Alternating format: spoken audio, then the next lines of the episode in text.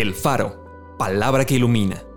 Porciones selectas de la Biblia acomodados como variados y sabrosos alimentos para el espíritu y el alma. Junio 10.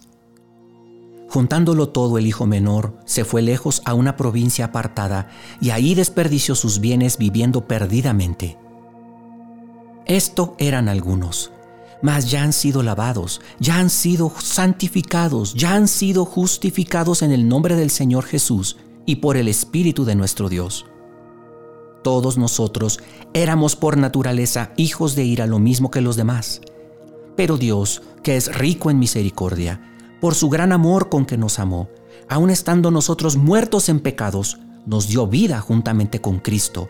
Por gracia son salvos y juntamente con Él nos resucitó y asimismo nos hizo sentar en los lugares celestiales con Cristo Jesús.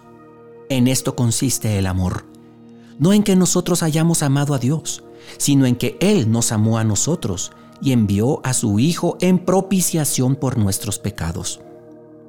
Dios muestra su amor para con nosotros en que siendo aún pecadores, Cristo murió por nosotros si siendo enemigos fuimos reconciliados con Dios por la muerte de su Hijo, mucho más estando reconciliados, seremos salvos por su vida. Acompáñame a orar. Te doy gracias, Señor Jesús, porque yo era como ese hijo pródigo, simplemente despilfarrando mi tiempo, despilfarrando mis dones, buscando lo mío, ajeno de tu vida ajeno de tu gracia. Pero te bendigo y te adoro y te agradezco porque me rescataste de mi vana manera de vivir. He sido lavado con tu sangre preciosa. Me has dado una nueva vida. Me has dado el deseo de alabarte. Me has dado el deseo de servirte. Has sido tan bueno conmigo. Me has transformado por completo.